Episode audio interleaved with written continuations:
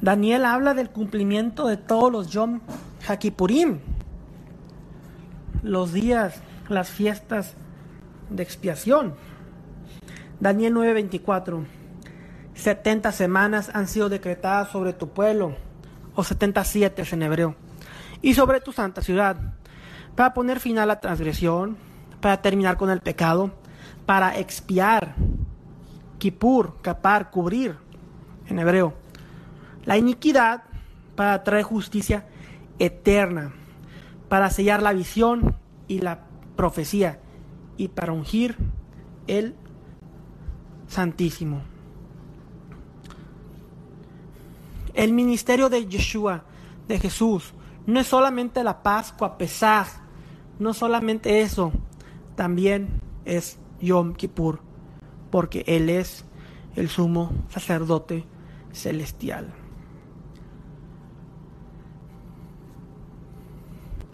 Existen tres eventos. En Edén, la caída del hombre.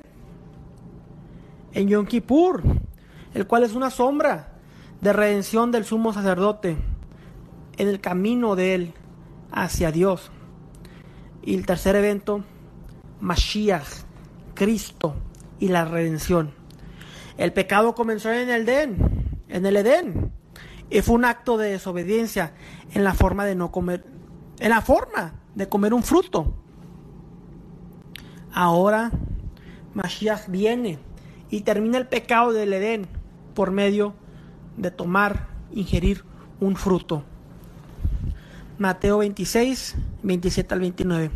Y tomando una copa y habiendo dado gracias, se la dio diciendo, beban todos de ella, porque esta es mi sangre del nuevo pacto, que es derramada por muchos para el perdón de los pecados. Les digo que desde ahora no beberé más de este fruto de la vid, hasta en aquel día cuando lo vea de nuevo con ustedes en el reino de mi Padre. El pecado comenzó tomando el fruto en desobediencia a Dios en el jardín del Edén. Pero el pecado termina tomando fruta aplastada en forma de vino en obediencia a Dios. Mateo 26, 36. Entonces Yeshua llegó con ellos a un lugar que se llama Getsemaní. Getsemaní es un jardín a los pies del monte de los olivos en Jerusalén. Getsemen en arameo, que significa aplastar olivas.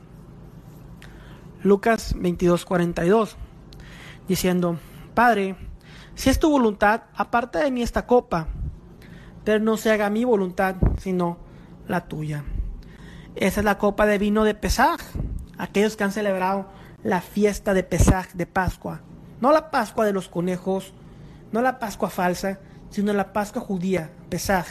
Conoce acerca de las cuatro copas. En esta, eh, en esta copa, Yeshua se somete al Padre. Lo contrario de Adán, quien se opuso a la ordenanza del Padre.